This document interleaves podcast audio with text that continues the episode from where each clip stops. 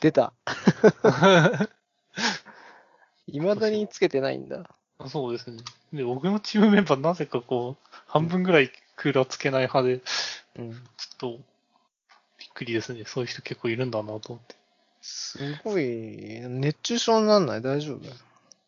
とこう風、風があればいけるかなっていう。いやいやいやいや、なんか、その、なんだっけな、寝てる時とかに、あの、クーラーつけないで、まあ、もちろん多分扇風機とかはつけてると思うんだけども、それで熱中症になるみたいなケースもあるらしくて、うん。結構本当に何もしてなくても、部屋の温度だけで熱中症になっちゃったりするらしいから、クーラーは多分つけた方がいいっすよ。まあそうですね。うん。いや、でもまだ、まだ若いんで、うん。体鍛えた方がいいかなと若若干思ってますけいやー、まあ関係ないでしょう。く だって、ど。はい。うん。まあなんだろうな。どどうなんだろう。うちはもうクーラー、もう一日中ずついてるんで、寝るときもつけてるし、うん家で、まあ、仕事してるときとか、当然ついてるから、もう基本はもうずっと一日中回しっぱなしなんで、逆に止まっているときの方が今少ないかな。うん。うん。なんかちょろっとこう、買い物とかで出かけるときも、基本的にはもう、出かけても1、2時間ぐらいしか外いないから、もうつけっぱなしで外出て、帰ってきたらもう、冷たい状態うんうんっていう風にしてるんで、基本はもうずっとついてますね。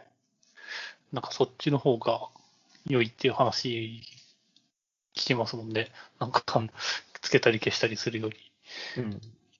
そうそう、電気代的にも、あのーずっとつけてた方が安くなるケースがある。まあ、ほとんど変わんないとは思うんだけど、まあ、別に電気代を気にして ずっとつけてるってわけじゃなくて。もう暑すぎるから、うん、子供もいるからやっぱり、あうーん、ちょっとね、ちっちゃい子まだいるから、熱中症怖いのもあって、もう基本はつけっぱって感じですね。あ。はいはい。うん。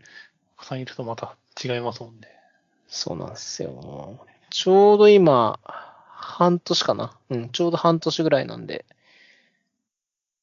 寝返り打って、そうなんでしたっけ？お二人目なんでしたっけ？あ、そうそうそうそう。あそうなんですよ。二人目が、えーっと、1月、今年の1月初めぐらいに生まれたんで、うん。おめでとうございます。ありがとうございます。だいぶ経ちましたね。クーラーいりますね。すみません。そうなんですよ。はい。強く育ってほしいとか言ってられないですね。うんああ、扇風機つけました、もしかして。あ、つけてないですね。これ何の、これ何の隣でドライヤーが動いてるからなんですけど。なるほど、なるほど、ちょっと。これ以上。これどうしましょうかね。ああ、まあこれは乗っちゃいますね。うん あ大丈夫ですよ。はい。最悪カットしてもいいですけど、まあ、あんまり気にならない生活音だったら、大体全部乗っちゃってますね。了解です。すいません。うん。で、もう最近の、ていうかまあ、とにもかくにも、あれなんですよね。オリンピックなんですよね。はいはいはい。うん、ついに、はい。やるやる詐欺でやらないかなと思ったけど、ついに、今週ね、うん。始まるんで。あれ、今週始まるんでしたっけ？そっか、それで祝日なんですよね。そうそうそうそう、なんかあの、本当は、今週の月曜日が海の日だったかな？なんだけど、はいはいオリンピック特例みたいなので、あのーどっかにずれた。どこだったかな？まあ、木曜日か金曜日にずれて、なんか連休になったみたいな感じですかね。うーん。いやー、や、やるんすね。やりますね。うーん。なんかまあ難しいですよね。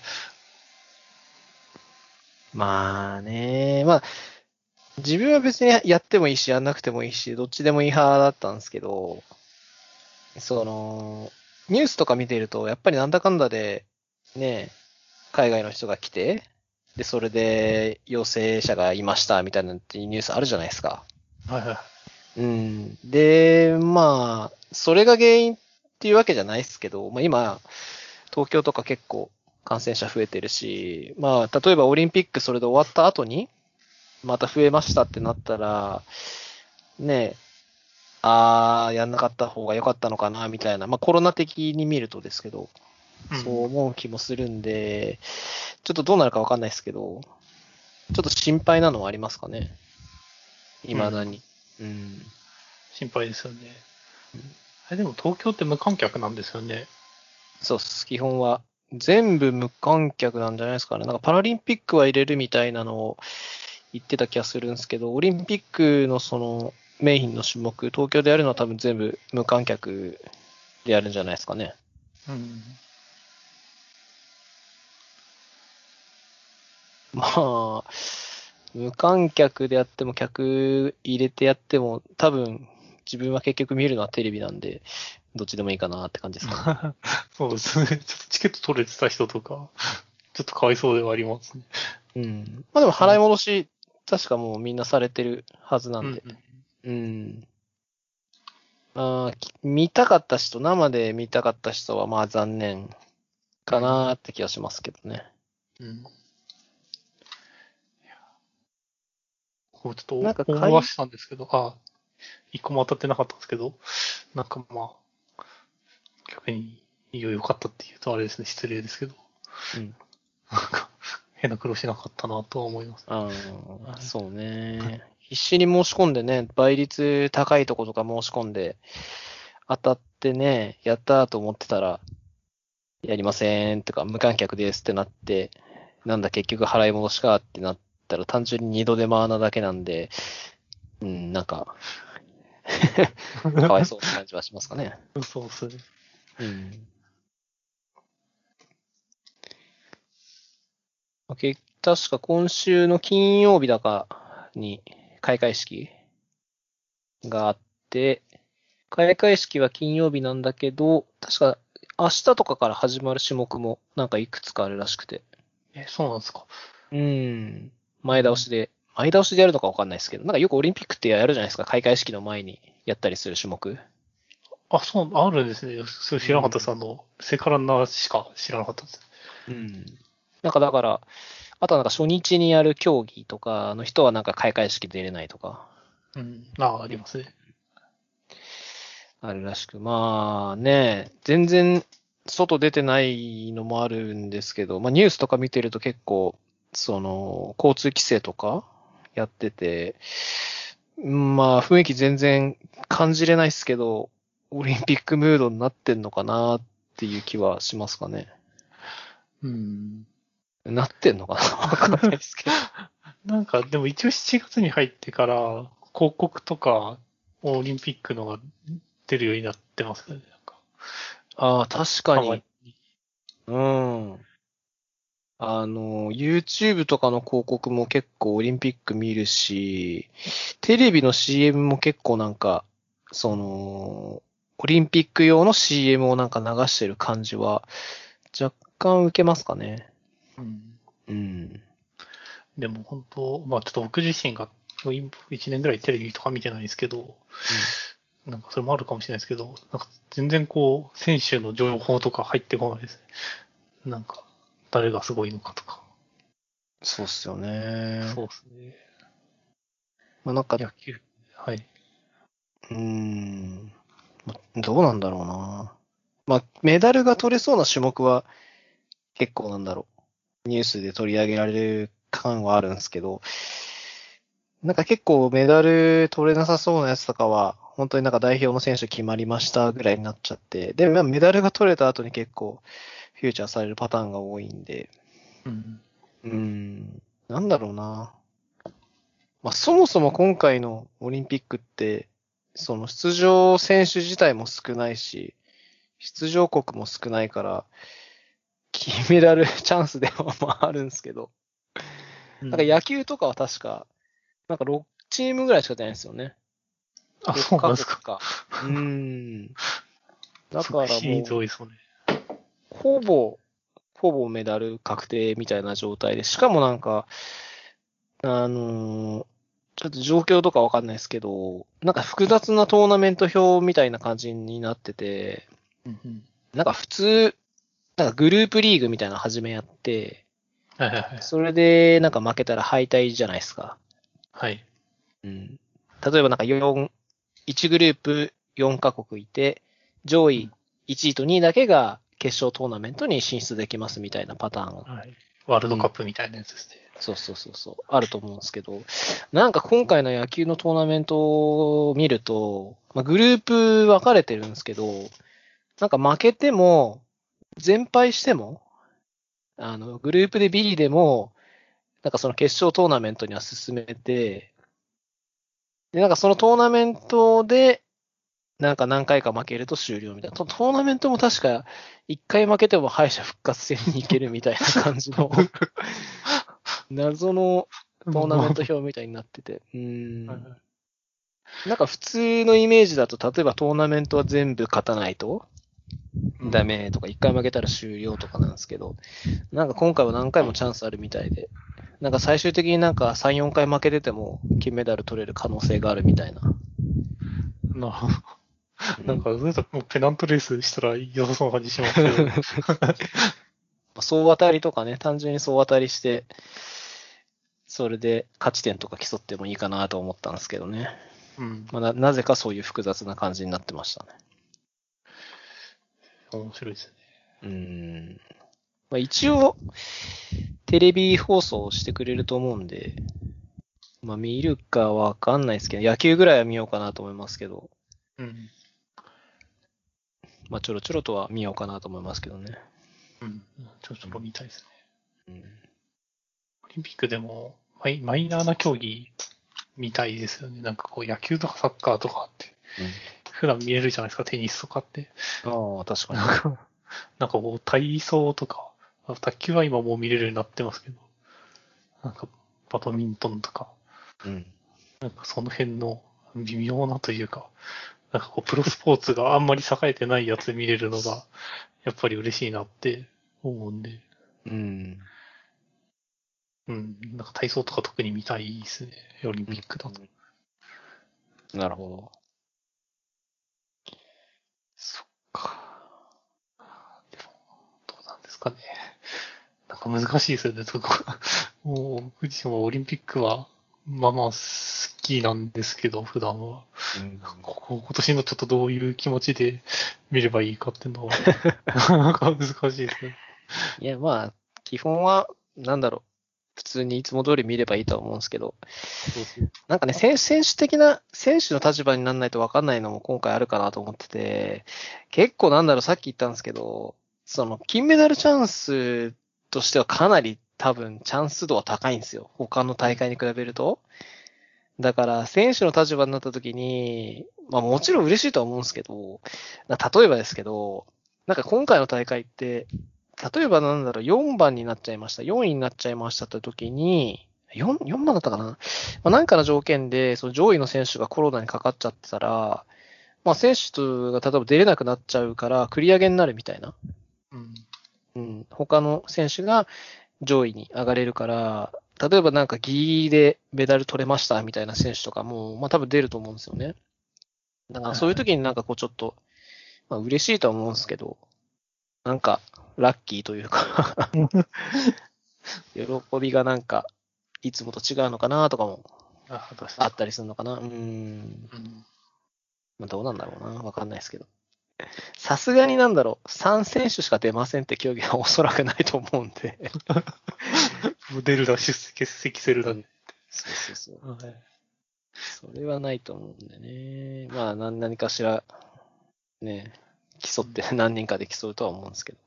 確率は多分ね、まあ他の大会に比べたらかなり高いんで。まあ逆にみんな必死になるかもしれないですね、その、その分。うんうん。うーん。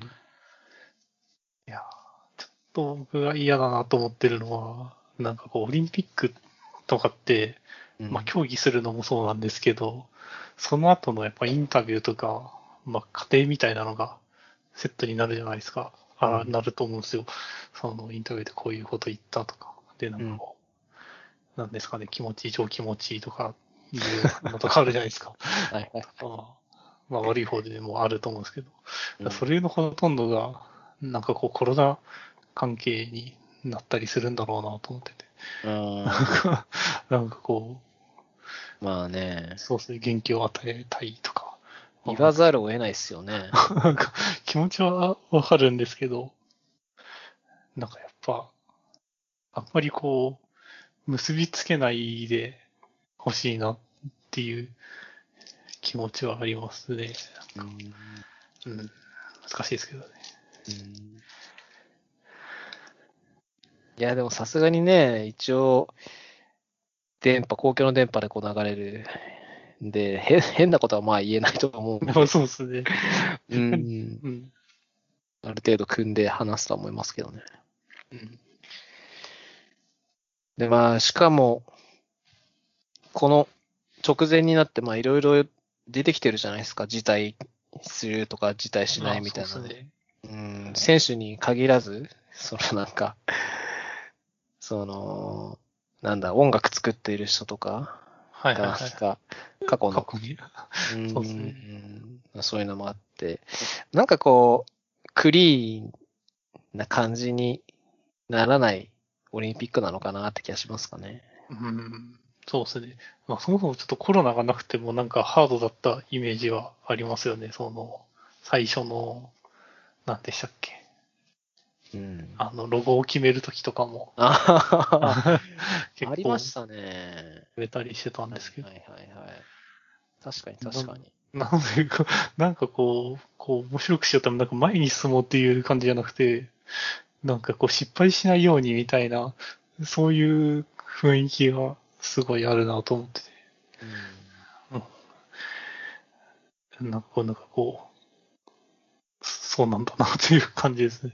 うん難しいですなんかあの会場の設営とかも、本来はなんかいくらで作りますって言ってたのが、なんかもう、一年おきにだんだんだんだん、あその費用が倍増してって、結局、めちゃめちゃお金のかかる オリンピックになっちゃいました、みたいなのもあったんで。うーん。あ、確かに新国立競技場とかも設計変わったりしましたもんね。うーん。ねえ。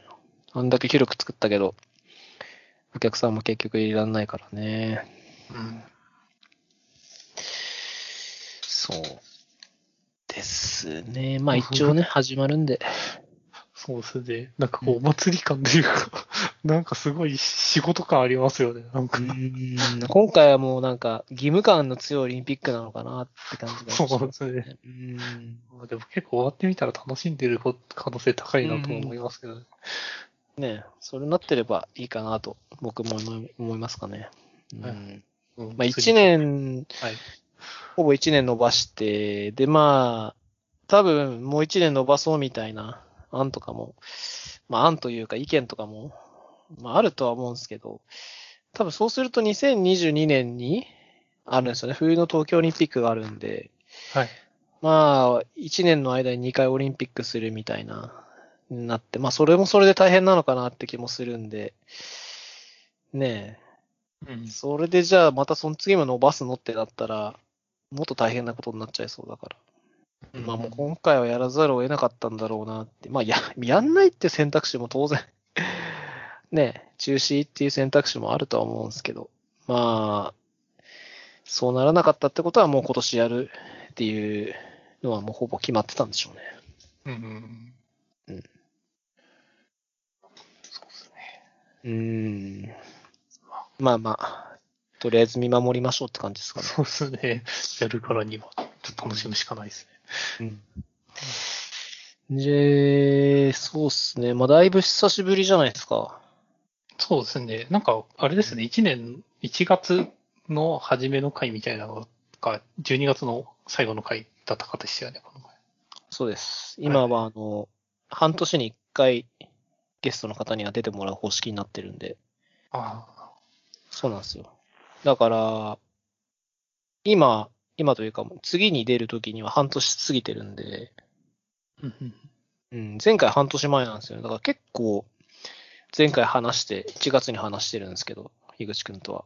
なんかあはっという間に半年が過ぎちゃったなっていう感じはしますかね。い。うん、そうですね。うん。どうでした？前半。2021年。まあ、2020年度前半って感じですかね。21年度前半か。21年度前半。21年度って20年前半ですかね。20年前半。うん。はいはい。僕は、まあでも僕結構変わったので、まあなんかいろいろあったなっていううん。印象はありますね。なんか4月に、うん。はい、マネージャーになったんですよ。うん。それでなんか、やっぱ仕事の立ち位置とかが結構変わったなっていうので、仕事面だといろいろ変わったなって思いますね。うーん。そうですね プライベートで、プライベートで変わったことはうん、あんまりないかもしれないですね。おーそうなんですね。今は、変わってないってことはもうずっと自宅で仕事もしてるし、プライベートも過ごしてるし、って感じですかね。そうですね、基本自宅で、なんか、まあ、ちょっと、このアジェンダにも書いてるんですけど、なんか結構最近、その、たまにやっぱ対面で仕事しないといけないのかなって思ううんことがあって、うん。なんかこう、そういう時にちょっと人集めて出社したりしてますね。えー、それは、なんですか？なんか、例えば普通に仕事の話をするために集まるのか、仕事の話をするためにも集まると思うんですけど、そうじゃなくて、まあ、例えば、本当に久しぶりに会うから、なんだろう、とりあえず顔合わせて、久しぶりに話すみたいな、結構ラフな感じで集まるのか、はいはいはいはい。どんな感じの会議で集まるんですかね。そうですね。まあ、うん。仕事の関係者をラフな感じで集めるみたいな感じですかね。うーん。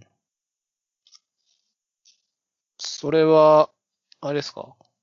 皆さんこの日に集まりませんか？みたいな感じで、なんかメッセージ投げるんですかね。あ、そうです、そうです。まあ何かしらその、えなんていうか、ちょっと一緒にお片付けしましょうとか、一緒に工事しましょうとか、そういう感じで集まったり、まあちょっとホワイトボードで話した方がいいから、一回集まろうかみたいな。ーそういうのもあるかなえーそうなんだ。そうなんですよ。なんか僕、それは、はい。なんかあれですかね、マネージャーになったから、そういうそういう意識が芽生えたとか、そんな感じですか？まあ、それもありますけど、なんかコロナの1年間で、こう振り返ったときに結構反省としてはありますね。なんかこう、僕僕個人のことを考えると、うん。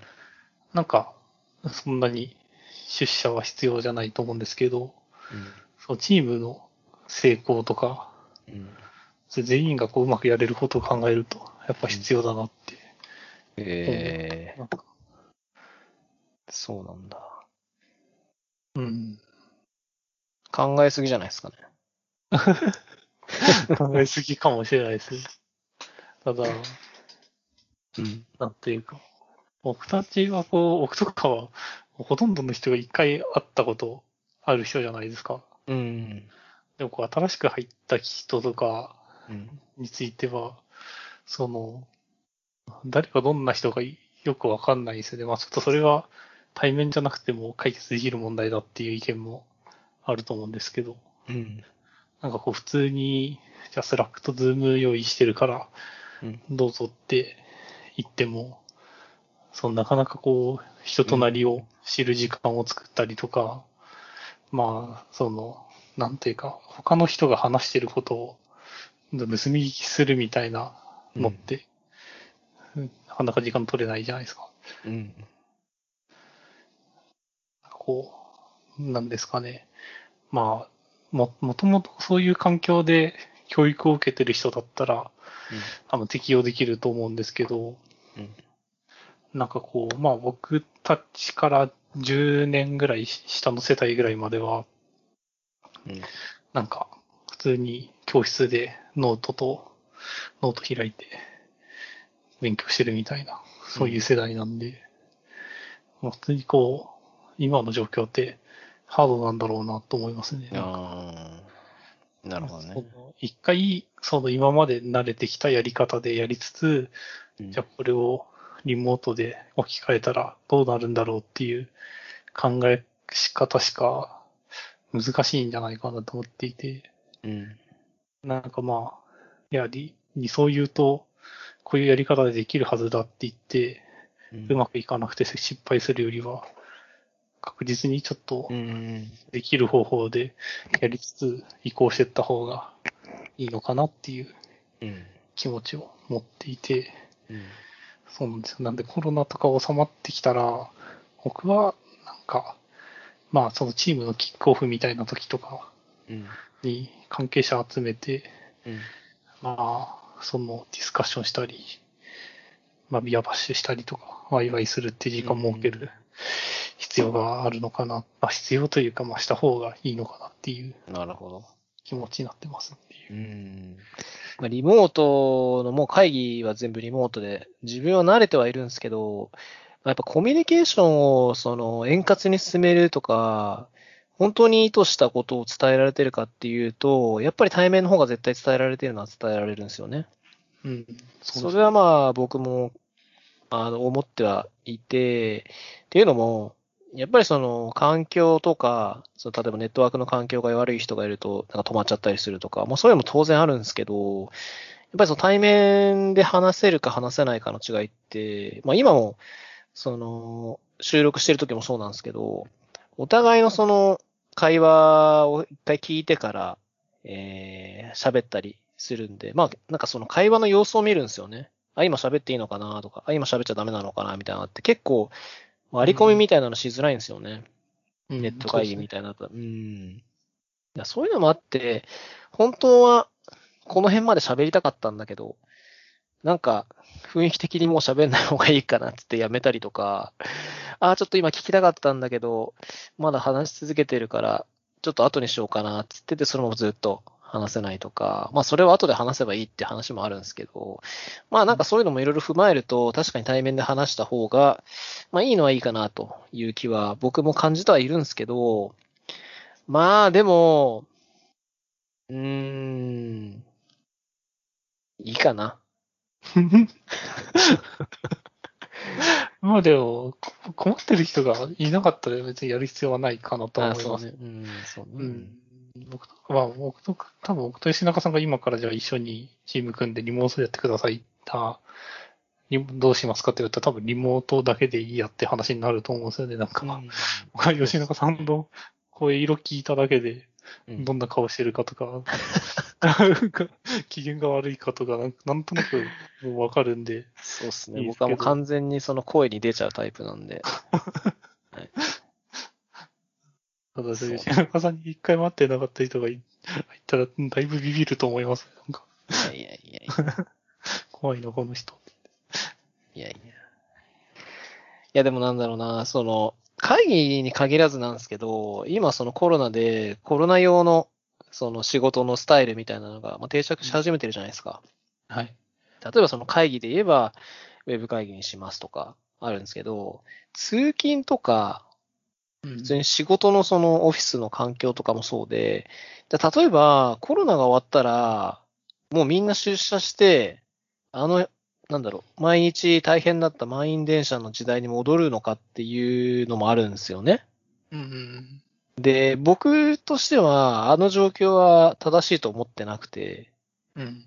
うん、自分もまあ経験したことあるんでわかるんですけど、んまあ間違いなく今の方が形としては正しい。まあいろんな意見というか方向性があるとは思うんですけど、その、例えば出社すると通勤の時間もかかるから、その分のコストがかかるとか、うん。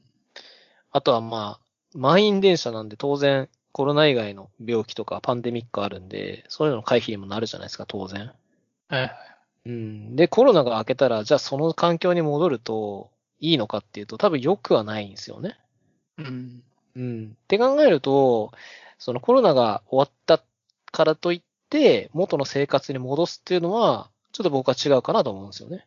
すべてを元に戻すっていうのは。もちろん、例えば居酒屋に行って、えー飲み会しますとか、えー今まで、うちもそうなんですけど、その外食とかほとんどしてないんで、その家族で焼肉食べに行きますとか、そういうのはもちろんやりたいと思ってるんで、コロナ終わったら、なんかどっか飲みに行きましょうとか、そういう居酒屋行きましょうとかっていうのはもちろんやりたいんですけど、仕事のスタイルとかっていうのは結構もうこのままでいいかなと思ってて、むしろね、今の形が結構、その、開発っていう仕事をしている人からすると、もうベストかなと思っているんで、うんそこはもう変えたくないかなと思いますかね。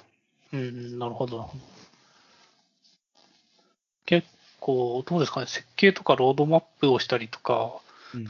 まあ、チームビルディングの時とかに困っ、あんまり困ったりはしないですかね。うーん、どうなんだろうな。僕その辺、あんまりチームの人の意見をうまく拾えるタイプの人間じゃなくて、基本的に開発って、その、イシューとプルリクがあれば僕はいいと思ってて、そこで全てコミュニケーション取れる気がするんですよね。うん。結局コードを書くんで。で、それ以外の、なんだろうな、コード以外の世界になっちゃうと、ちょっとまあ難しいのはあるんですけど、開発の人だけでする、の人だけであれば、まあ別になんかそこで齟齬が発生するっていうのは、基本的にはないもんかなと思いますけどね。嫌だったら別に、あの、レビューで嫌だって言えばいいだけだし、はい。まあ、後で自分で直せばいいだけの話なんで、そこはまあ、どちらかというと、行動、なんだろうな、意見を言う、言わないっていうよりかは、行動の実装力が求められる世界なんで、うん。そういう人たちの間で、そういうコードの修正のやり取りさえあれば、まあ、いいんじゃないかなって。まあもちろんなんだろうな。その技術的な差異がすごくあってとか、まあそういう問題もまああるっちゃあるんですけど、基本的にはどうなんだろうな。なんとも言えないかもしれないですけど。まあエンジニア、同じエンジニアとして、そういうところで会話してるっていう意識を持って自分をやってるんで、うん。まあそんなに苦労はしてないかな。うん、なるほど。うん。すごいですね。いや、理想、理想だと思いますけどね。なんかやっぱでもこう、設計の話とか、なんかどうしてこういうことにしてるのかとか、やっぱなんかこう、一周でやり取りするより、なんか時間取って会話しちゃった方が早いなっていう。のはあるんですよね。うんあんまり会話はしない感じなんですよね。うん、というか、そもそも多分開発スタイルとかも結構、なんだな、違うのかなって気もしてて、まずは僕は作るタイプなんですよ、とりあえず。うん。もちろん設計を軽くするのはしていて、例えばインターフェース決めたりとか、こういうことができるような API を作りますとか、こういうことができるスクリプトを作りますっていう風にしたら、まず作って動かすんですよ。で、見せると。で、そっからダメな部分を、ダメな部分とか、もうちょっとこうしたらいいよっていう部分を修正してって、軌道を合わせていくタイプなんで、一からそういう風に設計って言って、ガチッと設計決めて、じゃあ次にガチッと開発しますってなっても、また設計に戻ったりするんですよ。うん。うん。で、結局じゃああの時に長々話した設計の話は何だったんだってなるのが僕はすごい嫌いなんで、なるほど。うん。だったら、あの、まあ、条件としてじゃあ、もうここで決めた設計はもう後で絶対直さないでに、後で 作ったものを絶対直さないって言えるんであればいいですよってなりますけど、僕の経験上そうなったことは100%ないんで、うん。必ず後から修正が入れば、とかソフトウェアってもうそういうもんだと思ってるんで、うん。だったらもう基本的には、えー、まあいわゆるプロトタイプみたいなものを作って、まあでも UI だったら UI 作って、でそれをベースに議論していくって方がいいんですよ。うんうん。動くものを作って、それをエンハンスしていく形にするっていうことですよね。継続的に。おもっと理想を言うと、そういうのをやれる人がチームにたくさんいるともっと回るんですよ。うん。ダメな部分すぐ修正して、あ、ここもダメですねって言ってすぐ修正できる人がいると、ソフトウェアってすごい成長していくんで、うん。そういう議議論というか、そういう手を動かせる人がチームに3人ぐらいいると、すごいソフトウェアって良くなるのかなって気がしますかね。うん。うん。なるほど。うん。まあもちろんなんか見当違いな こと話したら、あの、もうどうしようもないんですけど、うん、そうじゃなければ、うん。結構なんかその、最初の意思合わせみたいなのあるじゃないですか。その、3人開発者がいて、うん。なんていうか、こういうものを作ろうって言ったときに、うん。作ってくださいとか、こうこういうのをはいお願いしますって言ったときに、3人がこう、みんな同じものを作れば、それがいいんですけど、なんかその同じものを作るためには、なんていうか前提になる知識があってなきゃいけなくて、結構前提になる知識を合わせるっていうのがすごい難しいなって思います。確かに。まあね、よくやるのは、その、フレームワーク決めたりとか、まあ、言語をそもそも決めたりとか、設計書とか開発書を決めるみたいなのとかあって、そこでこう技術のレベルをみんな均一化して、うん。スタートすると、すごい開発のコンテキストがカチッと決まるんで、いいんですけど。うん、まあ自分が昔やったのは、そのチームビルディングするときに、まあ何が一番大事かなと思ったときに、まあもちろんそのコードの実装力とかあるんですけど、あの、作るものをまず、ちゃんとみんなで決める。てか作るものをちゃんとみんなでイメージできないとダメだなっていうのがあったんで、そのゼロベースで、新規で完全に開発するときに自分がちょっとやったのは、まあ、失敗したというか、結局自分が 作ることになったんですけど、みんなでもう同じもの作ってみようと。はい。こういうサービスを作ろうと僕たちはしてると。で、じゃあこういうサービスを作るときに、みんなでちょっと1週間か2週間ぐらいガーッと作ってみて、もう同じものでいいから作ってみて、えっと、どういう風になるか、それぞれ作った人がどういう風になるかっていうのを見て、えっと、一回それでみんなで、えっと、どういうものができるか、比べてみようっていうのをやってみたんですよ。うん。うん。で、それで、良かったのは、あの、もう言語とかも全部自由でや、や、やらしたんですよ。言語も自由で、フレームワークも自由で、好きなのでもう何でもいいから作ってくれる。で、決めたのは、こういうインプットがあった時に、こういうアウトプットが出るみたいな。でインターフェースの部分だけ決めて、やってみたら、えっと、まあもちろんみんないろんなコードが出てきたんですけど、良かったのは、そこでもう作るものが明確になったんですよね、みんな。うん。最終的にはこういうものができてるんだってイメージができたんで、あとはそれをどういうふうに組み立てるかっていうのが考えればいいだけだったんで、そこはすごい楽でしたね。もうゴールが見えてる状態で作ったんで、あの、開発するときに、なんか全然何作るかわかんなくて作り始めるっていうのが結構事故になるというか、うん大変なことになるなと思ってて、あの、本当にきっちり決めるっていうのは無理なんですよ。無理なんですよ。うん。そうですね。必ずしようっていうものは変わるものなんで。はいなんで、大筋のそのゴールみたいなのが見えていれば、そこに向かってみんな行くことはできるんで、あとはそこに対して行くために、えっ、と、こういうコーディングをするとか、こういう、えーファンクションを書くとか、っていうのができるようになるんで、自分はなんかそういう開発を、まあ一回やってみては結構良かったなっていううん。印象でしたが、なんかその、がっつり、なんかそういうのき設計みたいなのを決めていくよりかは、なんかそういうふうにガーッと一旦ロードマップをみんなで、ロードマップというかなんていうかな、道しるべというか、ゴールを一旦決めて、イメージを作った後に、実際にコーディングするときにはこういうふうにした方がいいなっていうイメージを持たせてから開発したって感じですかね。うん。それ面白いですね。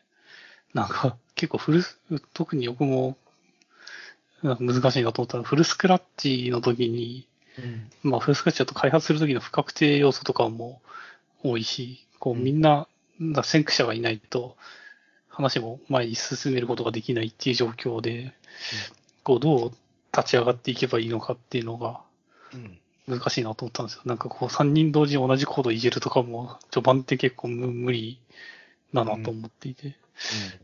なので、まあでも一人が先やっちゃうと、もう、将来的にはその人がイニシアチブを持って、や、ややらないと進まなくなるっていうのはありがちだなと思ってたんで、一、回ただ、その全員で、まあ、各々別の方、別の方向になるかもしれないですけど、同じものを作ってみて、うん。で、それから意識合わせるっていうのは、なんかこう最初の方の、こう、なんですかね、全員がこう知識をつけるっていう意味でも、まあその先に設計、まあ設計というか同じことを、ん同じものに対してどうしようかって話すにしてもいいことかもしれないですね。うん。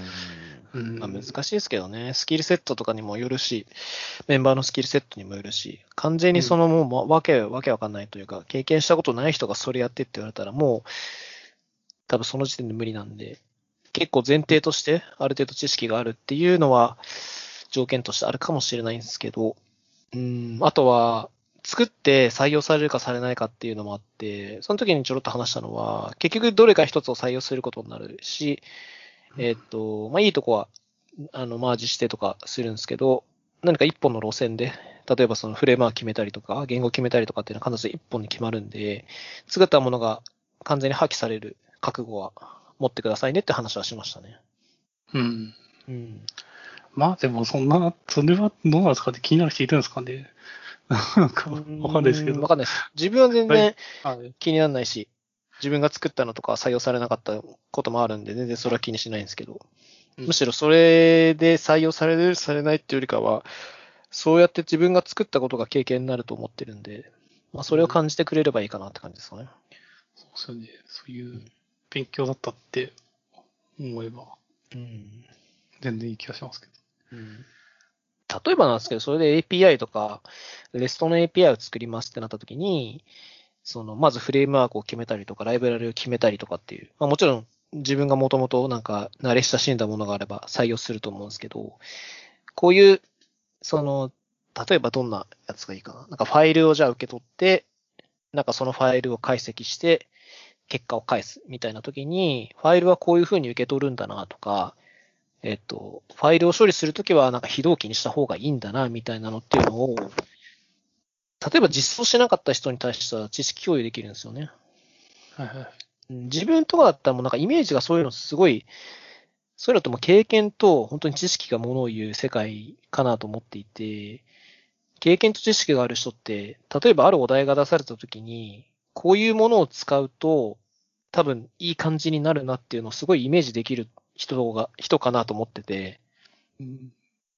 そういう人から、なんかこう指摘をもらえるっていうのも経験になるかなって気がするんですよね。そこはこういう風にした方がいいよとか、こういうミドルウェア挟んだ方がいいよとか、なんかキャッシュ入れた方がいいよとかっていうのは、結構アドバイスもらったりとかもするんで、まあそういうのも結構、システム全体から見たときに、こういうのを組み立てよ、組み立てるというか、こういうのを使った方がいいなっていうのが分かるようになるんで、まあそれもいいかなって気がしますかね。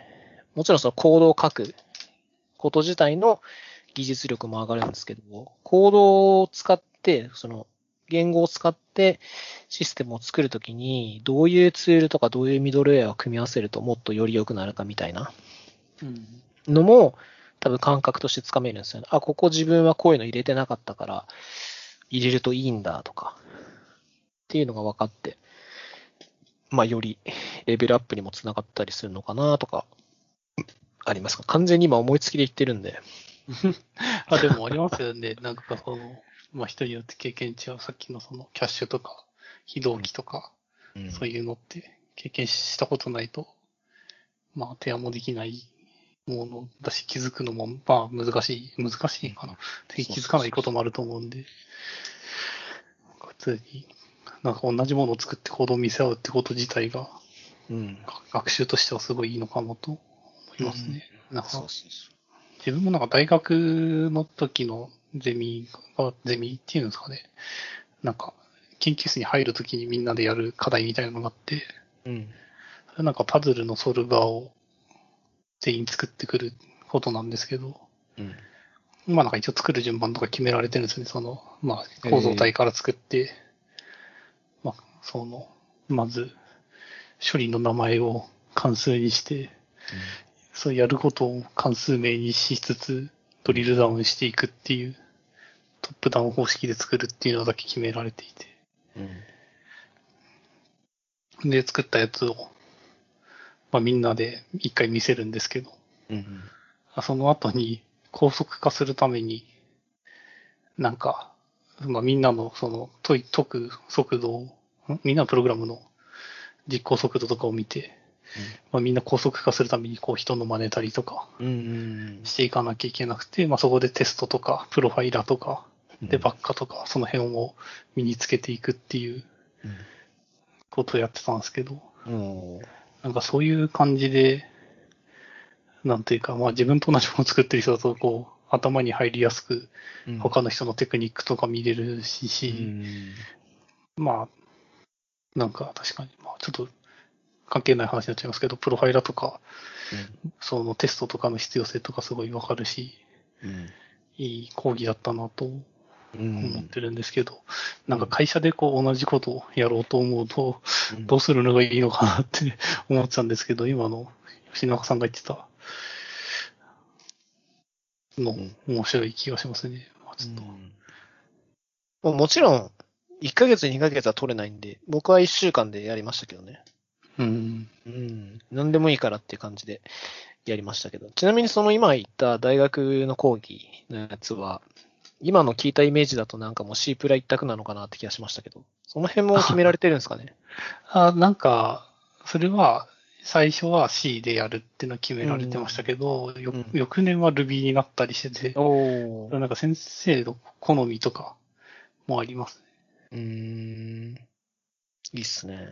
Ruby、一応 Ruby はなんか Windows プログラミングとか MacOS アップとか作るフレームワークあるんで、まあそういうの使えばゲームとかも作れますね。えそうですね。ー、なるほど。まあなんかよくあるプログラミングコンテストみたいな感覚っすよ。ああいうのって、そうですね。まあお題が決められてて、それに対してみんなのアプローチでこう仕掛けていくっていう感じで、で、まあスコアみたいなのを上げていくっていう感覚なんで、まあそういう感じで開発してもいいんじゃないっていう感じかな。うんまあ、なんだろうな。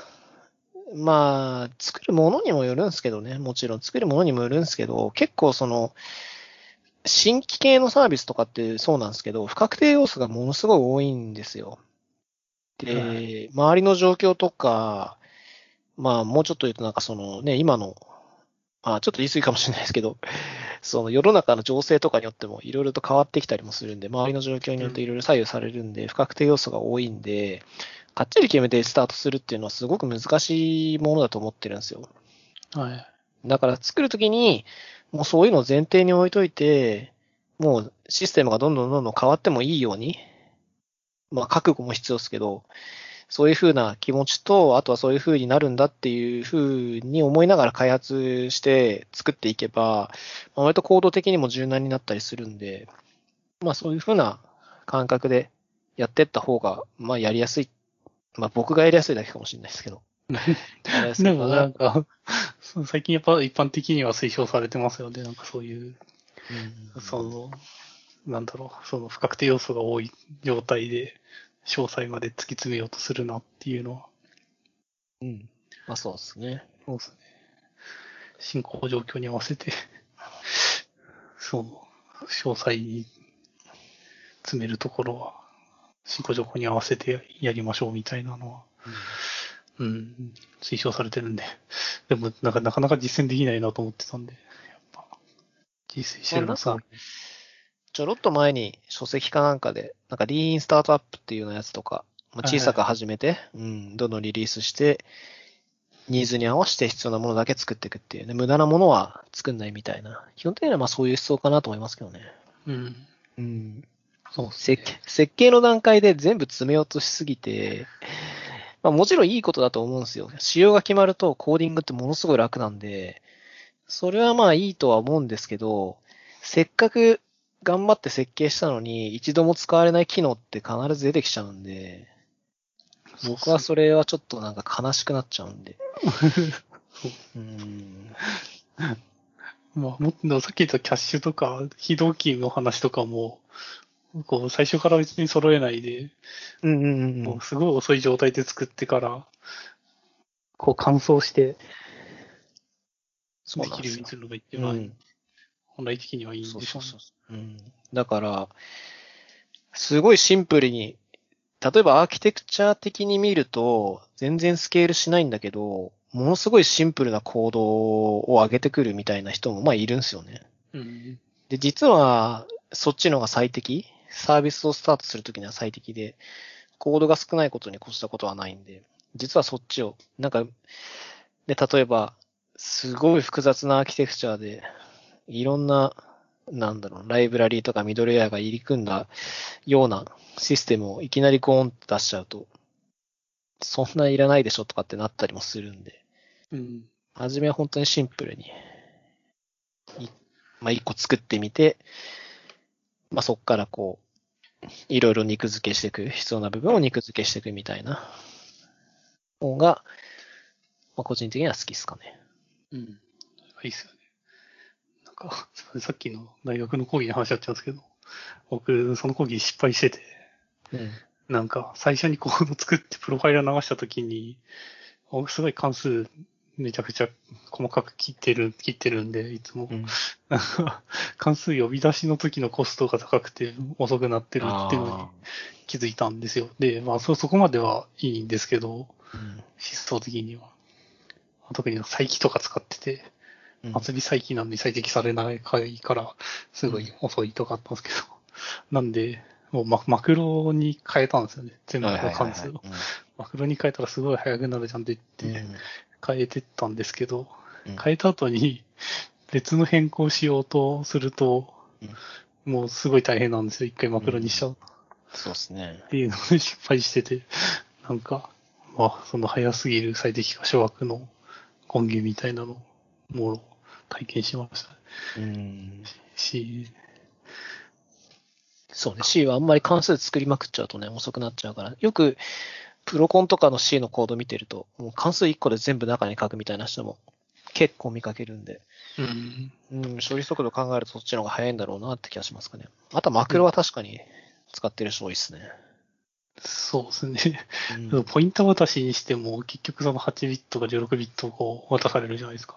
うんなんか、そう、そうなんですよ。ポインターのコピーすら、すごい遅くなっているようになるんで、うん そうですね。そうですよ。マクロ使っちゃうんですけど、マクロ使うともう、エンハンスしにくさがすごいんで、その辺バランス見なきゃいけないみたいな。そうですね。あれ、切れちゃった？あ、あ、切れてないです。大丈夫？はい。たまに切れちゃうんですよね。あ 面白いですね。その、いや、思ったのは、たまにこう、一周、まあ、プログラミングに限らず、同じ一周を全員で同時にやって、みんながどういう対応するのかって、ちょっと違いを見るっていうのは、いいんじゃないですか。こう勉強としてはすごいいい気がしますね。うん同じ問い合わせを対応するとか。ああ、いいんじゃないですかね。多分、すごいなんだろうな、イメージですけど、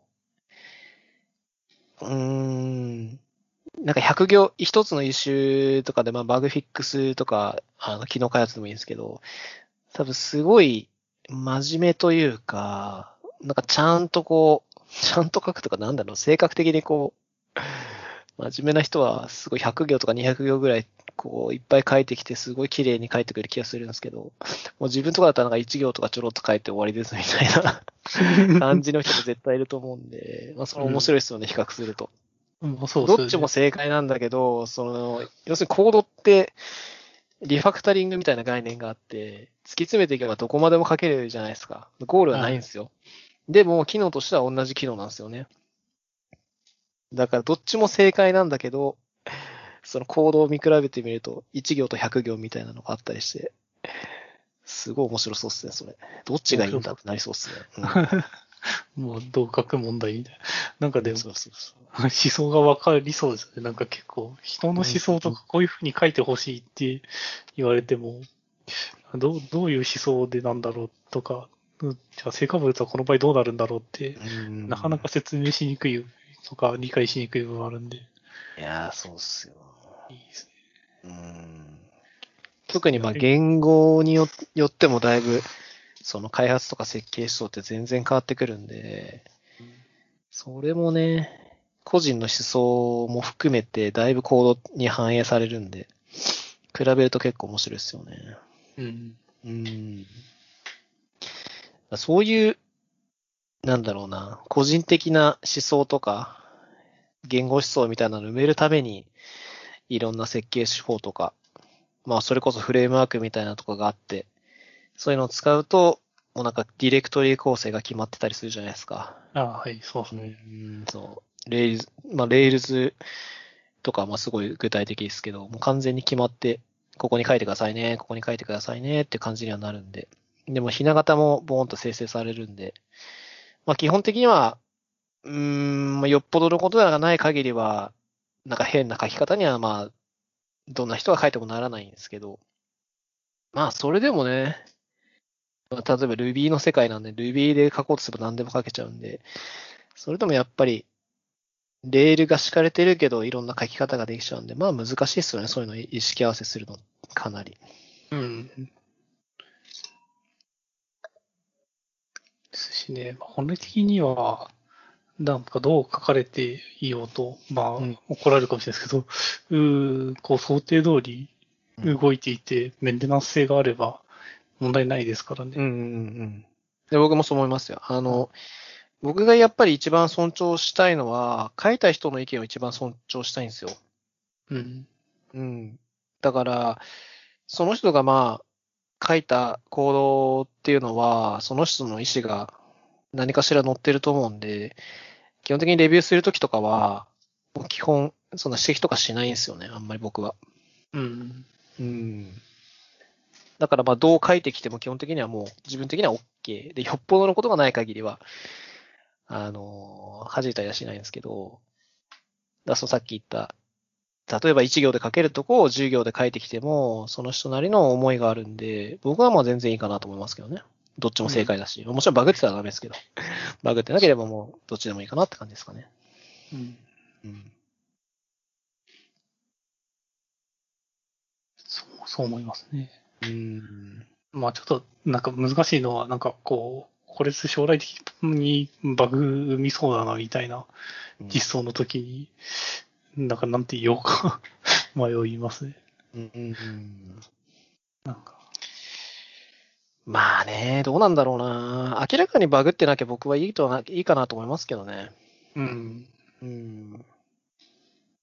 難しいな、でもどうなんだろうな。将来的に確かにバグになる可能性のあるコードってあって、まあループとか、さっきの C だったらポインターの扱い方とか、一個間違えるとヌルになったりとか、インデックスエラーとか必ず起きるんで、まあそういうとこでこういう風にした方がなりにくいですよとか、まあそういうのはもちろん注意した方がいいのはいいんだけど、まあね。ちょっとな、なんともかな。そうですね。例えばこう、上下左右の処理をコピペして書いてるとか、うん。そういうので、エンハンスするときに、やっぱ、将来的に良くないことになりそうなんで。いや、それは、それはあれだ。それは、樋口くんが直すべきなんだ。うんうんそうなりますかね。うん。作ってくれてありがとうっつって、一回マージして、後で自分が直しますが正しいかな。わかんないけど。そうでも大変ですね。自分だったらそうするかな。うんやりやすいとは思いますね。うん。でもそうすると、なんか、まあ、コードのメンテナって、その、少人数になるじゃないですか。うん。その、マージしてこようとする人と比べて。うんすると結構メンテナの負担がどんどん高くなる一方になるなとは思いますけどね。うん、どうだろうな。そうかな。まあ、状況にもよると思うんですけど、書いてマージして、書いてマージしてを繰り返して、なんか基本的に、なんだろうな、一回一回その、細かくレビューするよりかは、どんどんどんどんマージを繰り返していい方向に持っていく方が、僕はメンテナーとしての負荷はそんなにないかなと思いますけどね。うん、確かにそうかもしれないです。うん。MR ってなんか時間が経てば経つほど難しくなってくるんで、うん。早くマージしちゃって、気になるところは課題としてそうそうそう。うん。持っておくっていう方がいいのかもしれない。うん。結構別に社内に限らずですけど、そのオープンソース GitHub とかにプッシュしても、割とフランクにマージしてくれる、まあ僕があれかもしれない、あのプッシュしたやつがそういうプロジェクトだったのかもしれないですけど、結構やっぱフランクにやってくれるんですよね。うん。うん。で、多分それは、あのーまあ、いいろいろあるかもしれないですけど、基本的にはまず一番初めにありがとうみたいな気持ちがあるから、マージしてあげるみたいなのがあると思うんですよ。でもしそれがバグってたら、後で僕で直すからね、みたいなのが、まああるかなと思ってて、うん。なんかそういうスタイルの方が、その、なんだ、オープンソース的には、そのウェルカム感もあっていいかなって気もするんで、うん、そういう気持ちが大事なのかなっていうのは、なんかちょっと思いますかね。うんうんうん。確かすごい厳しくレビューする。なんかこれ前にも話した気がするんですけど、僕はすごい厳しくレビューするのは嫌いなんですよ。に。うんうん。前も話しましたね。うん、話しましたよね。うん、なんかここはこの変数名じゃなくてこうしてくださいとか、なんかここはこういう風にした方がいいんじゃないですかとか、なんか、その、要するにまあ、あんまりロジックと関係ないことを修正してくださいみたいに言う人いるんですけど、僕はすごい嫌いで、それ自分でやったらいいんじゃないですかね。とか思うんですけど。なんかペッペリートにかけたらいっぱい引っかかったんですけど、みたいなのありますね。あれ、このプロジェクトってペッペリートを流せっていう決まりありましたっけとかになったりする。うん。関係ないでしょ。まあ、ね、まあ、うん。まあ、まあ、あったりしますよ、そういうのも。うん。なんかメンテナ、メンテナ、コードを書く人が気持ちよく書けるようなプロジェクトがいいですかね。うん。そうですね。まあ難しいですよね。レビューはむの難しいですね。なんか、ウェルカム感があった方がいいっていうのもありますけど、あれ、こんな簡単にマージされちゃっていいんだろうかっていう不安も あったりとか、なんかコメントもらえたらそれが嬉しいとかもあったりするとは思うんで、まあちょっと行き過ぎたことしないのが大事なんでしょうね。うんなんか状況にもよるのかななんとも言えないですけど、うーん、どうだろうなちょっとこれ言っちゃうとなんかあれなんで、やめとこうかな。まあまあ状況にも、状況にもいいんじゃないですかね。ああ、そうですか。でも僕は、まあ、吉永さんのやり方が好きですね。うん。うん。いや、でも多分僕は結構仕事しづらい人の一一人だと思ってるんで、そうなんですか。一緒にしたらやりづらいと思いますよ、僕は。うん。そうなんですね。どうしたんですか、急にっていう 感じですけど。どうなんですかね、仕事やってるとか。きは結構ね、うん。うん、難しいかな。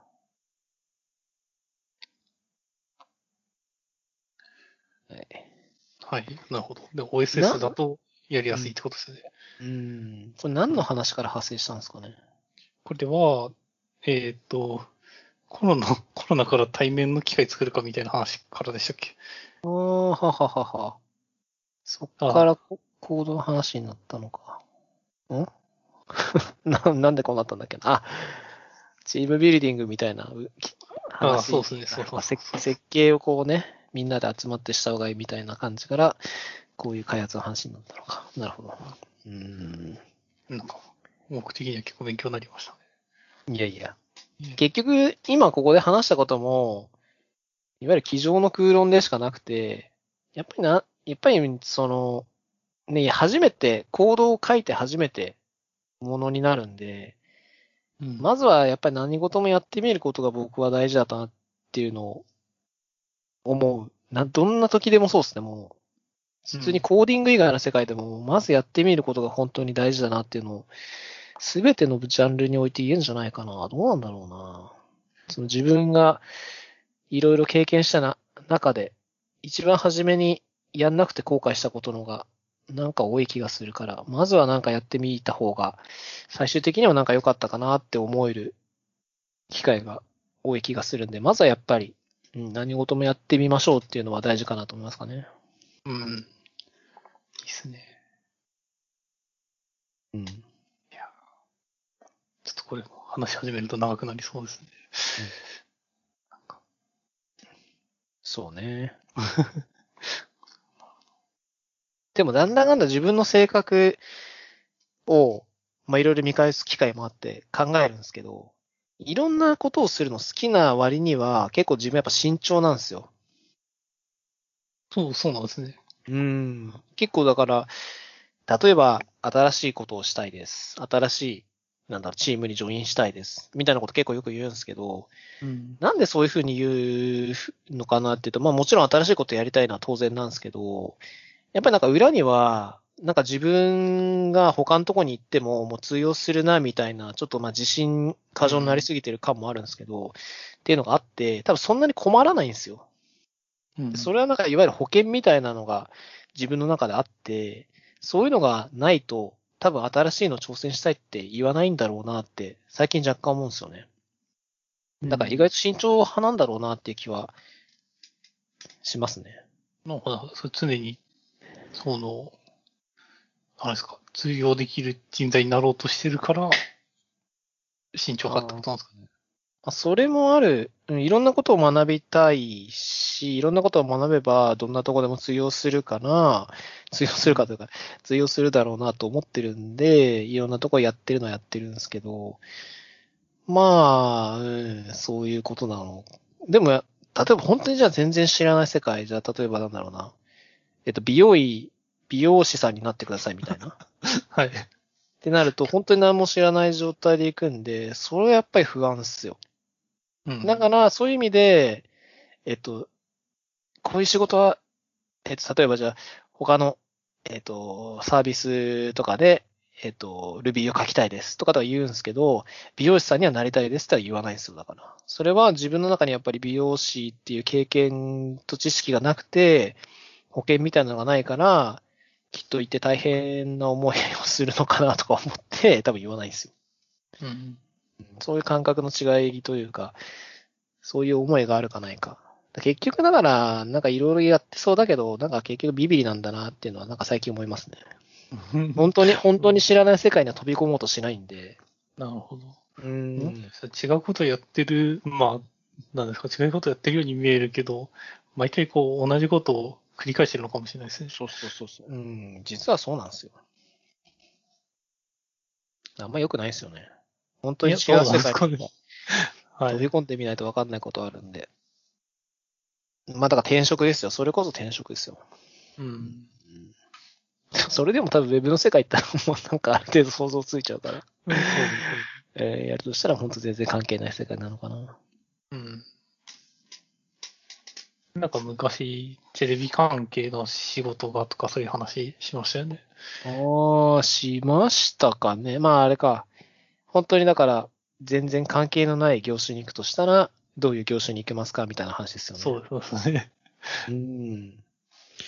どうだろうな。今だったら、まあメディア関係って話を当時してた、だとしたら、まあうん今メディア系に行きたいかっていうと、まあ言っても、うん、まあそんな行きたくないか もしんないですけど、どうだろうな。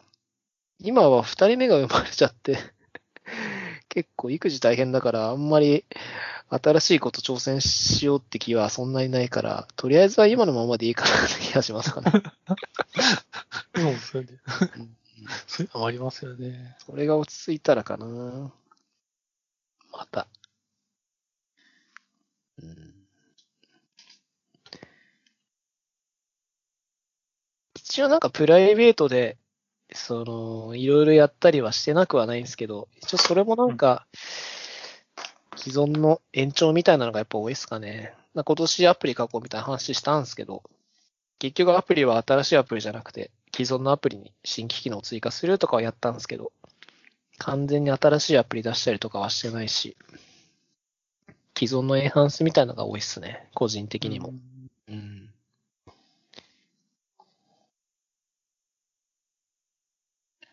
なるほど。うん。はいなんか 3D プリンターやってたりしましたね。ああ、それは未だにやってますよ、モデリング系は。うん。おもちゃ作るみたいな。うん、じゃあ作る。うん。じゃあ未だに作ってますよ。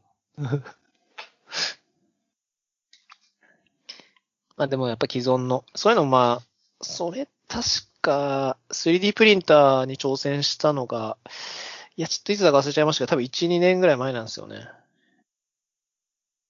それぐらい新しいことに挑戦するっていうのは最近してないかな。うん。まあ、資格取るとか やってますけど、それもなんか新し、完全に新しいことってよりかは、毎年取ってるから、まあそれも継続的に取るみたいな感じなんで。完全新規はまあ子供生まれたぐらいですかね。うんうん。二人目だからそれも既存といえば既存かもしれないですけど。難しいっすよね。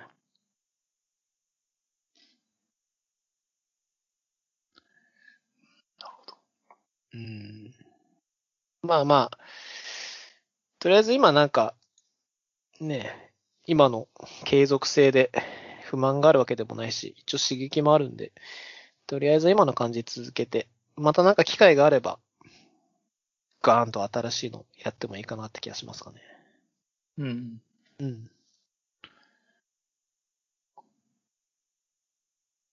はい。いや、でもなんか同じことを繰り返、まあ、繰り返してるように見えて、ん？違う、違うことやってるように見えて、同じことを繰り返してるっていうのが、一番やっぱロマンありますけどね。なんか、どうなんですかね。うーん、なんかその一つのことを、結局それで磨き続けて一流になるっていうパターンもあるとは思うんですけどね。まあ、うーん、まあでもなんかいろんなことやりたくないですか？どうなんだろ でもまあ、いえ、なんですかね。いそういいろんなことやってるというふうに感じることはできると思いますよう。ね。ああ、そうね。ううんん。やっぱなんかアプリ書くって、まあその、アプリ書くこと自体が、うん。なんていうか、やってることではあるんですけど、うんさ、動かしてるものってアプリによって全然違うじゃないですか。その社会的な目的とか。うんうん、なんかそういうとこに目を向けると、全然違うものやってるかも、まあまあ確かに。なとは思いますけどね。ゲームアプリを作るとか、ゲームじゃなくてニュースのアプリ作るとか、まあそういうような違いってことですよね。うん、そうですね。うーん。まあね。まあそれだけでもだいぶ違うものを作ってるし、刺激もあるんでなんかいいんですけど。まあね。もっと違うのがやっぱり、やりたくなる。時がある。うーん。なんだろうななんかやろうとしたんですけど、やんなかったんですよね。YouTuber デビューとかやっぱそうなんですけどね。YouTube で見たいですけどね。多分、ちょっとお金かかりますよね。初期投資が。いや、どうなんだろうな。まあ一応、マシーンがあればできなくはないんで。マシーンと、今のまあ、マイク？はいはい。で、まあゲームをやるんだったらゲームをキャプチャーするのが必要ですけど、PC ゲームであればまあ PC あれば大丈夫。うん。うん。まあこだわると大変ですけどね、YouTuber もね。そうですね。うん。絶対、そんなんていうか、うんいろんなことやりたいっていう目線の人は、絶対こだわるじゃないですか。そうねそうですね。まあまあでも、もう40近いおっさんが顔出しで何かやってもね、何も面白くないんで、もう声だけでもきついぐらいなんで、もうとりあえずラジオでいいっすよ。VTuber やったらいいじゃないですか。なるほど。確かに。VTuber ね。VTuber って見ます ?VTuber。いや、一回も見たことないですね。ああ。面白そうですけどね。どうなんだろうな。まあ、僕は、は YouTube 大好きで YouTube すごい見ますけど、VTuber って方見たことないんですよね。うん。うん、なんかおすすめにこう出てきたりするんですけど、なんか、うん、な、な、あれにこう魅力を感じられないのは何なんだろうなっていうのが。あんだけこの視聴者とか、その、リスナーというか、ついてて、うん、YouTube 好きな自分としてはなんか、なんで見、見ようって気にならないのかなっていうのが、まあ多分、単純に食わず嫌いなだけかなって気もするんですけど、なんかあんま見れる気にならないですよね、VTuber って。いや、でも、なんか、同じ気持ちかどうかわかんないですけど、僕も、まあ最近 YouTube 見るんですけど、うん。なんか自分が見たいって思う動画ってなんか特徴が一個あるなと思ってて、うん。なんか喋ってる人が映ってない動画の方が好きなんですよね。なんか、おなんか画面があってそれについて解説してる、まあゲーム実況もそうですし、スポーツとかもそうですけど、なるほどね。なんか掃除の動画とかもそうなんですけど、うんなんかあんまりこう、な、なんでかわかんないですけど、喋ってる人が見えない方がいいなっていうのがあって。うん。なんか、なんでちょっと VTuber とかってこう、喋ってる人映ってるじゃないですか。あ なんか多分、なんでこう、選択肢に入んないんだと思うんですよね。なるほどな。なんかあれですか、イメージついちゃうからなんですかね。その、喋ってる人の顔が見えないと、自分の中でイメージするじゃないですか。この人ってこういう人なんだろうな、みたいな。そうなんですよ。そうなんですよ。で、その人が急に途端顔出しすると、ちょっとイメージ違ってたんだけどな、みたいなギャップがあるのが、ちょっと嫌なんですかね。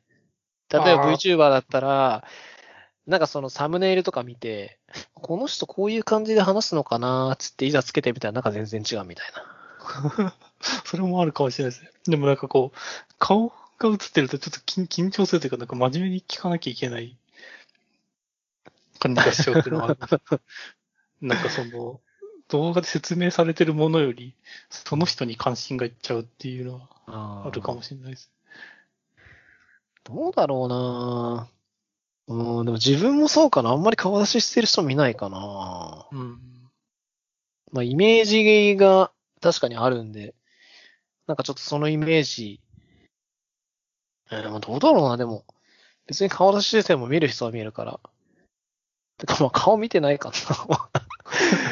そっか、顔出ししても顔見なきゃいい。顔、顔見なきゃいいのか。そっかそっか。なんで、吉永さんも顔映さなかったらいいかもしれないです。ああ、確かに。あでも顔映さないんだったら別に今のポッドキャストで十分なんじゃないですか。いいでも、そう動かしてるものとか見にせたいじゃないですか。ああでもどうなんですか？どういう YouTube にするかによりますけど。うん、そうね。ネタが何にもないですけどね。ゲームもなーって感じだしな。まあ、とかね。うん。うん。そんなとこかな？あとなんかありますかね？そうですね。これゲームの話とお手玉の話は？ああ。ああ、ゲームの話はいいですかね、なんか。やってるんですか、うん最近？いや、最近はもう全然やってないです。魔界村をうんやったみたいな話したと思うんですけど、うん。それ以降もう全然やってないです。あーああ、やってなくないですね。なんかど動物の森うんうんうん。っていうのを、まあちょっと僕はゲームハード持ってないんで、携帯の中に入れて。やってたんですけど、うん。なんかこういうゲームって何が面白いのかなっていう気持ちあったんですけど、なんか、こう、おじさんになると、うん。なんか、ああいうの楽しくなりますね。なんなんというか、うんなんか昔はその、ササッカーゲームとか野球ゲームとかアクションゲームとか格闘ゲームとかレースゲームとか、なんかこう技能がつかないとできないものを好んでたなって思うんですけど、うん。最近はなんかテテキスト読む感じのやつがうん。好きになってって、なんか年齢、年齢がいくとそうななるのかなっていう、ちょっと気持ちになってましたっていう話なんですね。なんでなんでしょうねっていうのを話そうかなと思ったんですけど、これはいいかなって思います。僕は動物の森をやったことないんですけど。ジャンル的にはあれは何、何ゲーなんですか？育成なんですかね？なんですかね。まあ、でもあれです。牧場物語とか。うんうん。だか、ら、自分で、その、まあ、動物の森だったら、確か虫とか、なんかその、なんだ？あれってなんか一応シナリオというか、目、目標があるんですよね。そのおあはいはい金、借借金返すみたいな話なんですよね。そうですね、そうですね。うん。で、それのお金をこう、魚釣ったりとか、なんか草とか虫とか集めて、まあ、それでお金に変えて、で、あとはなんか家とか作ったりとかなんかするんですよね。家具とか作ったりとか。そうですね。だから子供が結構大人の社会を体験するみたいな意味で、あ、多分わかんないですけど、ちょっと制作者のインタビューとか見てもないんですけど、そういう意図で作られてるんだろうなっていう感はすごいしますね。お金もなんか普通に払うんじゃなくて、ローンの返済みたいな感じになってて、うん。子供ローンとかしないんで、なんか、そういう概念を知るって面白さがあるんだろうなっていう。なんかあれですよね。株があるんですよね。あ、株もあります。うんその、食べる株を、あの、いわゆるストックの株に見立てて、その株の値段が上下するんですよね。確か売る時期とかに、時期によって。そうです。うん。でもそれは面白いですよね。面白いですけど、株のそういうゲーム的な側面だけをピックアップして取り上げるのはどうなのかなっていう気持ちはあるんですけど。まあね、確かに。ある意味ギャンブル性もちょっとありますもんね。ゲームのそうそう、ギャンブル性だけを ピックアップしてる感がありません。なんか、うんこの株はどういう理由で上がりそうかみたいなのじゃないんだなっていうのは気にはなってるんですけど。まあでもそれもあれなんじゃないですか？一応だから、いわゆるリアルのそういう株の世界みたいに、すべてのものが固定じゃなくて、時期によって変動するみたいな世界を、まあ、子供に体験させる疑似的に、うん。みたいな目的も一応あるんじゃないですかね。そうだと。うーん。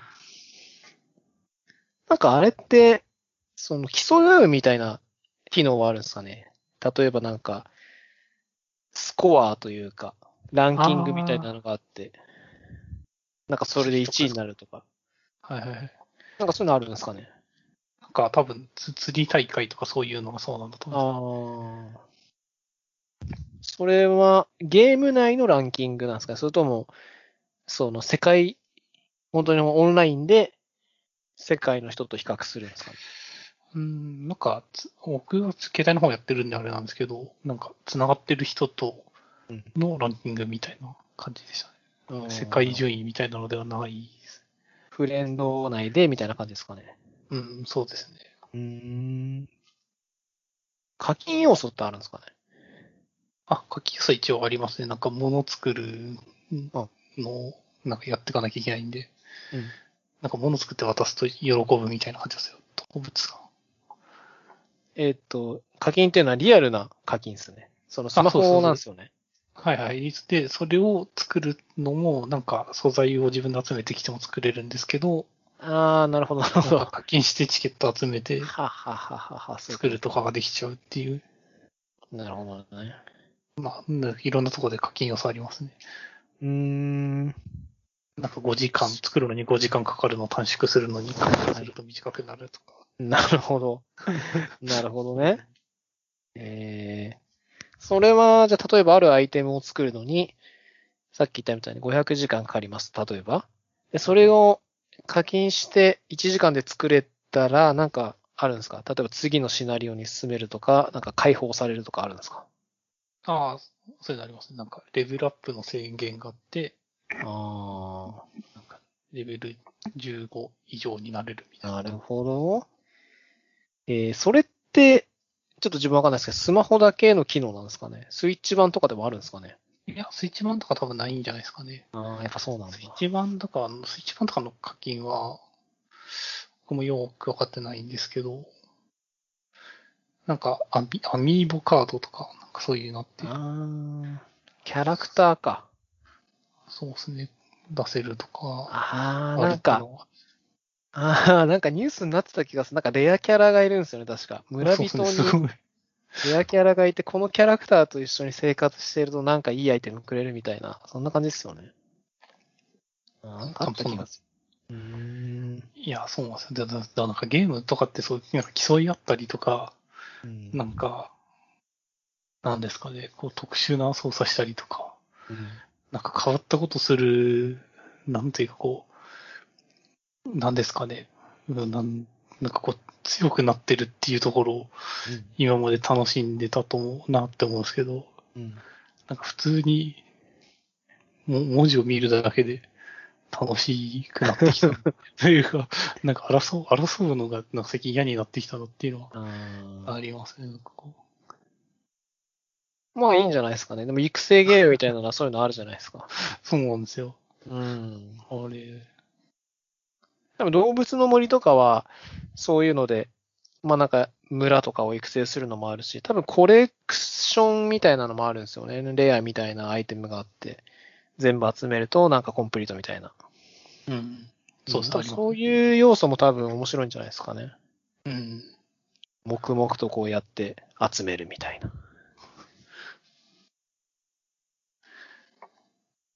いいと思いますけどね。あの、ゲームってやっぱり、無心になれるっていうのが僕はいいかなと思ってて。うん。うん、現実逃避みたいなので、ストレス解放になったりするんで、そういう用途にはゲームって結構いいのかなって最近思いますけどね。僕もゲーム、うーん、まあ、やってはいないです。けど、今やってるのはあの、歩くやつ、ドラゴンクエストの歩くやつやってるんですけど、ドラゴンクエストウォークっていう、うん、まあ、あれちょっとゲームって言っていいのかわかんないですけど、まあああいうのもやって、なんかこう、一応あれをやって、こう敵を倒してやってるみたいな時は、一応楽しくやれてるんで、うんうん、いいかなと思いますかね。うん。特に最近なんかこう歩く理由ないと歩かないですしね。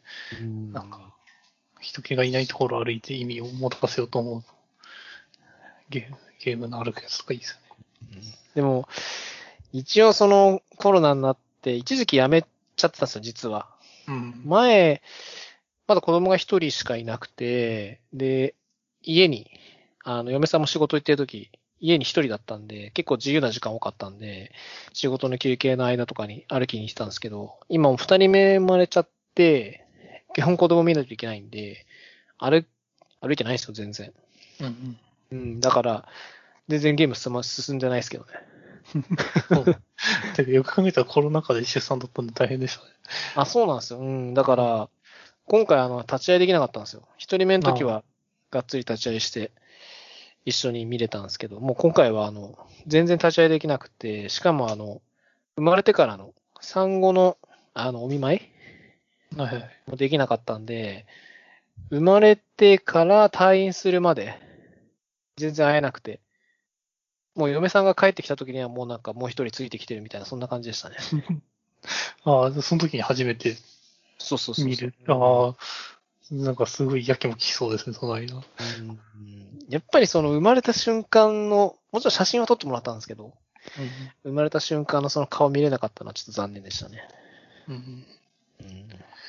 うんまあでも、でもまあ、最終的に元気な顔見れたら、それでいいですよもう今はね、もう全然ね。元気で大きくなってるんで、何も心配はしてないですけどね。うん。えーはい。すいません。お手玉の話は、うん。なんか多分この前年始だったんですよね。今年の抱負はみたいな話してて、いうんうんや、あんま抱負ないっすね、みたいなこと言ってて、うん。で、吉永さんはなんかこう、確か、なんかと、なんか技術的なものを身につけたいけど、なんかあるかなみたいな話をしていて、なんかお手お手玉とかいいんじゃないですかねみたいな話してたと思うんですけど、うん 覚えてないですかって。エピソード43で、タイトルが、ジャグリング VTuber ってなってますよ。あ、そうですね。そうなんです。ジャグリングしながら、そのボールも、なんか、仮想 VR でどうにか、みたいな話だと思うんですけど、そう別に僕ちょっと VR どうにかはやったんですけど、お手玉はちょっと始めましたね。おー。いや、すごい、か軽い運動にいいと思うんで、うん。おすすめですよっていう話なんです。ジャグリング、いわゆる普通のボールで投げるやつですよね。そうですね。まあなんか、普通のボールでもなんかこう、やっぱ投げやすいボールみたいなのがあって、うんそれを買って、投げてあ、ジャグリング用のボールがあるってことですか？あるですね。ビーンバックってやつがあって、へえ。なるほど。すごいちゃんとしたの買おうとすると3個で3、4千円するんですけど、へえ。ちょっと安いやつ買って。それは何が違うんですか？普通のボールと。うーんと、難しいですけど、実際投げてみると全然こう取りやすさとか違います。へえ。なんか柔らかいんですか？うーんと、なんか中に、あれですね、なんか豆、豆とか米粒みたいなのが入ってる感じなんですよ。へえ。し尺って感じなんですよね、持つと。あ、なるほど。なので、なんか、落ちてきて取った瞬間に手にフィットするようになってうんいる、かつ、なんか重さもすごいちょうどいい重さになっているので、へえ。なんかこう、すっぽ抜けないようになってて。へえ。それは今あれですか？よ ?4 個ぐらいやってるんですかじゃで、今、5個セット買ったあ。んで。なんですけど、5個、5個はうん、多分あ、、5か無理。5個は投げて取って終わりぐらいまでしかできないですね。ええそれも10回に1回ぐらいしか成功させられないぐらい。そのぐらいな。で、4個はできるんですか、じゃあ？4個はやろうと思えばできて、頑張って10回いくかな、ぐらいです。すごいですね。3個は、なんか結構ずっとやってられるんですけど、うん。まあ結構結構な失敗するぐらいですね。へえ。どんぐらい練習したんですか？あ、なんかでも、結構大学の時にちょっとだけう、んそう、研究室にあったので遊んでたんで、うん。あれなんですけど、最初にできるようになったのは、3個のボールは、まあ、1日2日でできるようになななりますね。へえ。もうなんか、久しぶりにやったら、最初全然できなかったんですけど、それも1日で30回とかはできるようになります。うーん。結構面白いです、やっぱり。しかも、結構汗かきますね、なんか今やってるの。あ、そうなんだ。あ、そうですね。だからもうなんか肩も、あれって、手先で投げちゃうと回転したりとか安定しないんで、うん。なんか、こうしっかり腕使って投げる方が多分いいんだと思うんですけど、なんで結構、なんですかね。あ全身運動によって汗かきますし、へえ。肩それも肩が回すんで、多分肩こりとかにもういいんじゃないかなって思ってます。ええ。それはあれなんじゃないですか？エアコンつけてないから暑いんじゃないですか？もありますけど、エアコンつけてなく立ってるだけでも、汗かかないですけど、やったら汗かく感じ。へえ。まあでも一個だけ残念なのは、落とした時に、うん。すごいうるさいっすね。あ、マそうなんだンションとか。厳しいんじゃない？うるさいってのはどうどういう音なんですか？なんか、ボスンとボスンです。結構やっぱ重たいんで、へえ。じゃあ本当にあれか。なんだろう。鉛玉が落ちたような感じなんですかね。公式ボールが落ちた感じですか。どっちかというとなんか、あの、太、地面が太鼓みたいになってて、太鼓にバチを落としたみたいな音がします。はあ。ドンドンって感じです。なるほど。へえ。まあ一応それやってるんですね。続けてるんですね、じゃあ。そうですね。うで。吉山さんはあれじゃないですか。うん。検定取るの好きじゃないですか。うん。ジャグリング検定ってのあるので、あ、そうなんですか？おすす。めですよそうですね。3つのボーへル、10キャッチすると10球みたいな感じで。え、それは、本当にそういう検定があって、そのなんか認定者の前でそうやる感じなんですか？あ、そうそうそう、会場に行って、やって、なんか、5回まで失敗できるけど、5回失敗したらさようならみたいな感じのやつみたいです。へえ。えー、じゃあそれはむしろ、樋口くんが取るべきなんじゃないですか？そうか、確かに。僕はあの、今年はあの、Python の資格を、全然関係ない話にします。Python の資格取るんで、はい。もう日にちも決まっちゃってるんで、ど。はいはい。ちょっと今年はジャグリングが僕は無理なんで。あ そんな、両方やったらいいじゃないですか。わかんないですけど、確かに。あーまあ、やるとしたら来年ですかね。ちょっとあの、取りすぎちゃうとあれなんですよ。取る資格がなんかあんまなくなっちゃうんで、そしたら来年取ってもいいかな。うんうん。ジャグリング検定、それはなんか取ったら、なんかなるんですかね。例えば、路上パフォーマンスできるとか。路上パフォーマンスを取ってなくても、多分、あ、できんだ。そうあれですよね。あ、どうなんですかね。ちょっと東京都の条例みたいなのしか知らないですけど。一応なんか申請するとできる。確かにこれ取ったら何がいいのかっていうのはわかんないですね。あ、そうなんだ。プロとかあるんですかねあるあか。あ。あると思いますよね。なんか聞いたことありますもんね。例えばプロになるのに、ジャグリング検定3級以上ないとダメとか、そういうのはない？どうなんですかね。確かに。何になったらプロなんですかね。プロは多分プロでなんかあるじゃないですか、テストみたいなのが。うん。プロテストみたいなのが。大体そういうのはなんなんとか協会みたいなのありますからね、なんでも。そうですね。ジャグリング協会がやってるらしいです。そうなんです。なんでもあるんですよ。いいんじゃないですかね。うん。うん。ちょっとあれですね。タイピング検定からやるべきかもしれない。そうっすよ。やるやる先に。一級、一級取ってください、一級を。そうですね。一時一級なんかすごい難しそうだったんで。僕が取れなかった一球をお願いします。はい。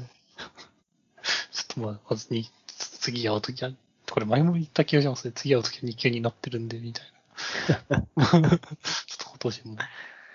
うん、意外とあれですよ、本当にあっという間に時は過ぎてしまうんで。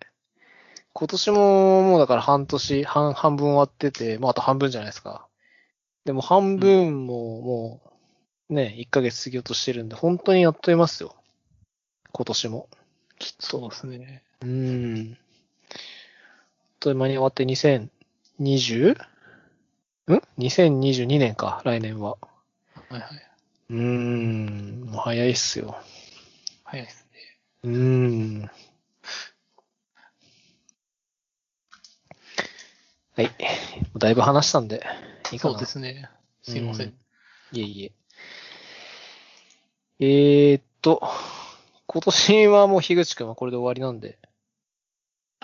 ありがとうございましまたあた。の、はい。次に出ていただくとはまた来年になりますんで、はいはいはい。よはい。ろしくお願いします。うん。まあコロナね、ちょっとまだ終わんないかもしれないですけど、開けたら、また飲み行きましょああ、そうですね。う。明日飲みに行きます。うんもう今度、ポッドキャスト打ち上げ、またやりたいですね。ああ、確かに、一回やりましたね。うん。このゲスト来れた人少なかったんで。うん、確かに確かに。やりたいですね。はい。ちょっと、ちょっと最近でもちょっと、レコーディングの時にあんまりエンジニアっぽい話してないんで、うん。次はちょっとエンジニアっぽいこと話せる風と。いやいや、一応話したじゃないですか。ああ、そうですよね。うん。まあ、前回の振り返りというか、そんな感じでしたけど、まあ、全然大丈夫ですよ。うん。いや、僕も結構なんかでも作ったものを持って話さないと、うん面白くないというああ、発想はあるんで、うんちょっと作ったものの話とかをしたいなっていう。ちょっと今日そういうやる気になりましたね。このポッドキャストで出てもらってるゲストで、テックの話するのは多分、福沢さんぐらいだと思いますね。あ、そうなんですか、うん 少ないですね。みんなだってテックっぽい方なのに、そうなんです。あーするのはするんですけど、がっつりするのは本当に福沢さんぐらいかな。うんうん。うん。最近聞いてないんで、ちょっと聞聞くようにしますね。勉強してきます。いやいや、大丈夫です。なんだかんだでなんか、これ一応エピソード49だったかな、確か。そうですね。うん、49回目なんですけど、もう次50回なんですけど、なんかちょろちょろやっぱり、まあ、聞いてくださってるとか目にしてくださってる方いるっぽくて、なん、か、ポッドキャストの、なんかその集計サイトみたいなの結構いっぱいあるんですよ。はいはいはい。で、なんかそういうところからなんか、ポッドキャスター向けになんかメール配信してるっぽくて、あなたのポッドキャストは日本で何位ぐらいですみたいな結構来るんですよね。ないぐらいなんですか？100、100何位とかでした、確か。え、すごいですね。そう、うん、ほうなるほど。母数がそもそもどれぐらいなのかわかんないですけど。確かうん、いやそういうので結構、その昔って、ポッドキャストって、その聞こうとしたら、そのアップルのポッドキャストアプリしかなかったんですよ。か、うんその本当にその人の配信してるサイトに行って、その人がそういう聞けるような機能を実装してればそこで聞けたんですよ。に。うん。でも、今ってなんか Google がやったりとか、もう Amazon のその Amazon Music とかでも聞けるし、その Spotify でも聞けるし、さっき言ったみたいに独自のそのポッドキャストプラットフォームとか作ってくれてて、そういうとこになんかインデックスされてそういうとこで聞けたりするんで、結構なんか聞ける、なんだろうな、入り口？っていうのが結構広くなったんですよね、最近。うん。うん、だからなんかそれで、なんか聞いてくれてる人が若干増えてるのかなって気がしますかね。なるほうん。全然自分はあの把握できてないですけどね。ど。ああ、誰が聞いてるかとかそう そうそうそう。あの、見れるアナリティクスが、その、アップルのポッドキャストぐらいしかないんで、あと Google ポッドキャストかな。うんうん。あ、あと Spotify も見れるか。なんか一応そういうの登録しとくと見れるんですよ。自分のフィードを、そういうの登録しておくと見れるようになるんですけど、さっき言ったみたいにそういうサーキュレートしてるサイトとかは、その、そっちが勝手に、その、こっちの情報を引っ張ってでなんか集計とかしてるんで、そっちの情報ちょっと見れないんで、把握してる、自分が把握してる範囲でしかわかんないですけど、まあまあ、なんか一応、増えてるっぽい感じはしますかね。うん。うん。